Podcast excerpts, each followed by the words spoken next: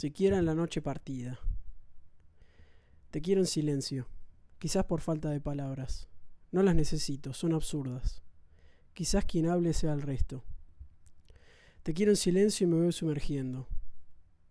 Es primero el filo, luego la pluma y final el dulzor. Es mi tiempo la cascada de tu hombro y es tu pelo de tiempos marinos. Me rodea pronto una hiedra griega, un descanso en la arena y en la espuma. Arremolinando está el espectro en fuga, dejando atrás un nido de chispas. Te amo en silencio, gritando. Agito cuantas corrientes tenga a mi alcance.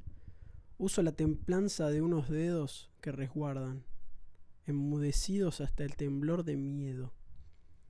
Me quedo quieto, el frío nos corona los huesos, y ahogamos al fin, siquiera en la noche partida, nuestros dos puntos terracota en cada piel y en cien millones de estrellas frambuesa.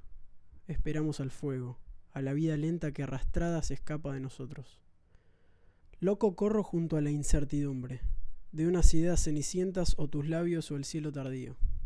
El terror actúa que vive y el pasado yace muerto en nuestra cocina, mientras mi querer reposa en tu nariz. En la absolución final de mis tierras frágiles, con un rojo beso me alcanzas la paz. Te amo, y no puedo escaparte.